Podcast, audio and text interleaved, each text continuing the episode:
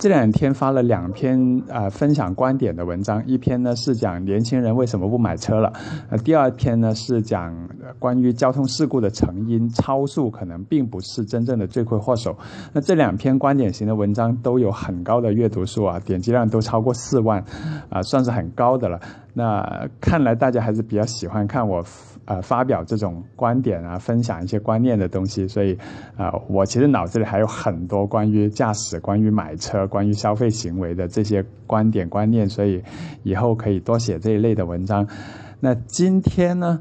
呃，就不想写文章了，因为连续两天写了观点的东西，我脑子也要休息一下。但是今天呢，我去了一个场合，具体什么场合我就不说了，因为接下来我要爆点料。那既然要爆料，我要保护我的当事人呢，我也不能说呃这个。呃，消息来源是什么？虽然这不太严谨啊，严格来说，一个好的新闻爆料应该是有消息来源的，但是我就故意就不说了。那今天我要爆料的内容呢，是关于电动车的。那大家都知道，现在我们国内啊，政府正在大力的推行电动车啊，有很多的优惠政策，比如说广州、深圳买电动车，要么是不用拍牌，要么呢是可以呃，反正就是有各种的优惠了，还可以拿补贴，政府补贴。可能这个电动车本来。二十万的，最后你买下来可能只要七八万块钱，那也有很多的厂商也都在争相的准备要大规模的生产电动车，因为生产电动车他们是可以从政府那里再拿到补贴的。那我今天在这个场合呢，我所了解到的一些电动车的信息，下面跟大家分享几个重要的信息。啊，第一，关于电动车的安全性，我先说安全性，因为我认识一位专家啊。据他跟我说呢，他是做这个电磁辐射方面的检测的，他就说我们国内的电动车的电磁辐射目前还是处于一个相当混乱的状态，啊，先不说人的安全性，就说车的设备的安全性都无法保证，因为电动车上面的很多装备，比如说电机啊、逆变器啊等等这些东西，它是会产生很大的电磁辐射的，这个比一般汽油车的产生辐射的。呃，程度以及产生辐射的这个部件都要多很多，它出来的结果呢，是有可能这些辐射会影响到车子本身其他系统的工作，甚至包括一些安全系统，比如说定速巡航啊，比如说安全气囊啊，这些安全系统都有可能受到车上的电机啊、电池这些辐射的影响，导致它们不能正常工作。啊，他们现在在做的是这方面的研究，就是确保。电磁辐射怎么样去呃不不影响到这个车的正常运行？那我就很关注的问到他，呃，电磁辐射对人对对人体健康有影响吗？他就告诉我说，影响肯定是有的啊，比如说呃你多大的频率多少频率会影响到人的身体健康啊，包括长时间的处在这种啊电磁频率的辐射之下。这个人会受到什么影响？还包括一些，比如说有心脏起搏器的人啊，可能做了一些心脏支架啊，这种人，他这些身体里头的一些设备会不会受到这个电磁波的影响牵连，影响到他的生命安全？这些都是他们在研究的。那我说，中国现在在产的电动车安全吗？他就告诉我说，没有标准。那其实国际上是有标准，但是对于电动汽车对人体的标准还是没有。而且，其实中国对电动车的推广呢，已经走在世界的前列了。从量啊，从力度来说，所以有的标准呢，其实世界其他西方国家，因为它没有真正向民间推广，比如说电动汽车，他们还没有真正的大规模向民间推广，所以他们这方面的呃这个规章或者说标准还不完整。啊，那中国这方面呢，其实，啊，很多就现在欧美的国家都在看着中国会不会制定一些领先于世界标准，但中国政府这方面也还走得比较慢。那未来一两年吧，看看中国会不会制定一些电动车的相关的标准。那现有的电动车，按照这位专家跟我说的是，啊，其实很多东西都还是超标的，或者说是达不到国际的标准的，所以他们在国内销售没有问题，但是。真要出口到欧美呢，就会有些问题。那第二点呢，关于电动车的啊电池的安全性啊，我也问到说电池安全性啊，现在比如说特斯拉这种电池撞了之后会起火，这种安全性到底怎么保障呢？他就告诉我说，特斯拉用的啊松下这个幺八六五零的电池呢，确实在某些情况下穿刺的时候它是会起火的，这电池电芯本身会起火。这个问题呢啊有点无解。那所以说他说中国的未来的呃电动车法规呢有可能会针对这一点来禁止或者。啊，限制使用这种特斯拉的这种幺八六五零的电池。那如果是这样的话，那中国未来的电动车呢，就只能用啊那个磷酸铁锂的电池，或者说就是那种啊整块的电池了，就不能用特斯拉这种用很多个小的幺八六五零电芯串起来。我不知道大家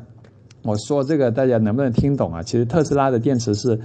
笔记本电脑里头的那种电池，就是一个小电芯的，然后把它串起来的。啊，它的好处是成本比较低，控制系统比较好做。那像比亚迪用那种磷酸铁锂电池呢，它是一个一个电池的组件要生产，然后再把它串起来。啊，它的好处呢是，呃，比较安全性其实比较好了，比较适合车用了，挤压啊，什么高温高压不太容易爆炸或者起火，但是它。这个电池的性能其实性能密度就没有那么好啊，所以控制系统也比较难做，比较难做到特斯拉那种性能。所以特斯拉这个车，呃，作为电动车，它的性能好、续航强、动力强，并不是因为它技术牛，其实是因为它用了比较落后的一种电池技术，这种技术比较好控制。那比亚迪当然我不是说它的电池怎么个先进啊，但是啊，至少它。攻克了一些特斯拉没有攻克的难题，啊，这是关于安全的爆料。那还有一个爆料呢，是关于国家给予电动车的补贴的。就是说，据说行内人士说，其实国家现在给予电动车的补贴，啊，很多是落到一些使用电动车的单位上，比如说公交单位，他们有这个节能减排的任务，然后政府说我给你多少钱，你去采购这个纯电动大巴，然后他们就去这个。电动大巴、纯电动大巴的厂商那采购，然后就告诉他我会给你多少钱，我采购，然后这个钱到时候政府会给你，然后这个电动大巴的厂商就把车造出来，造出来之后呢，卖给公交车，呃公司，公交车公司再往上报，再去要钱，然后其实这个钱最后呢，要看，呃各级政府到年底的时候钱有没有花完，还有没有这个经费，说出现了一些情况是。政府承诺了会给这个补贴，结果到最后呢就没有给，然后就导致一层一层的赊着欠着，说有些生产电动车企业最后其实没有拿到这个补贴，又或者是他们没拿到那，最后呢他们又向这个电池的这个生产厂商赊数，最后生产电池的厂商没拿到，啊，反正就是说关于补贴这个链条现在也是挺复杂的。那说到电池呢，还有一个问题就是中国的目前的电池的生产是吃紧的，因为电动车的产能产量的需求其实是挺高的，但是电池的生产其实是跟不上的，所以有很多的电池的厂商，他们其实是处于一种啊在拼命生产的状态，而同时呢。对于生产出来的这些电动车搭载的电池，以后怎么回收也是一个问题。所以现在也有业内人士说，中国的电动车其实还没有到大规模向民间推广的时候。政府给的这个补贴的意义，应该是在于鼓励大家去做技术的探索，真正探索到成熟的技术了才去推广，而不是说现在电池技术大家是处于一种百花齐放。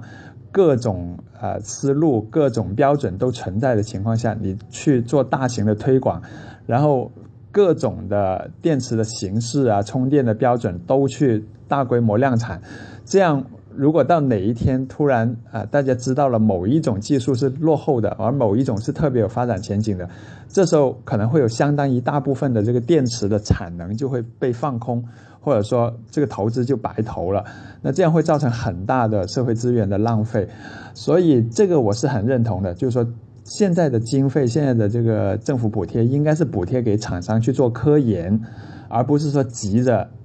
拿这个补贴去补贴消费者，让他们去买这个电动车，让这些厂商的产能能够上来，因为电动车产能再上来。按单车算，它的补贴一部车可能补贴个十万八万，最终这个钱是政府给的，是纳纳税人给的。但是它电动车卖的再多，也不可能有汽油车的一百分之一那么多。所以从市场推广的角度，目现在这个阶段是没有意义的。那更大的意义应该是在于所有的电动车企业一起合力去试错，去找出一种。真正适合未来大规模全国推广的一种电动车的技术，然后到那个时候才去做大规模的量产，才去向民间推广，这样我们中国才有可能在电动车领域成为啊世界上最强的电动车的大国啊，包括在技术上，包括在市场上。好，这个就是今天我在这里爆料的东西。这些东西说实话不太适合写成文章，因为。肯定会有很多不不严谨的地方，写成文章的话，会被很多人啊揪着来揪鞭子，会说我说说东西不严谨啊，又或者说有些把柄被人抓住啊，又或者是造成一些不好的影响啊啊，但是这样用说的啊爆一下料就可以了。好，那就这就是今天我要说的，拜拜。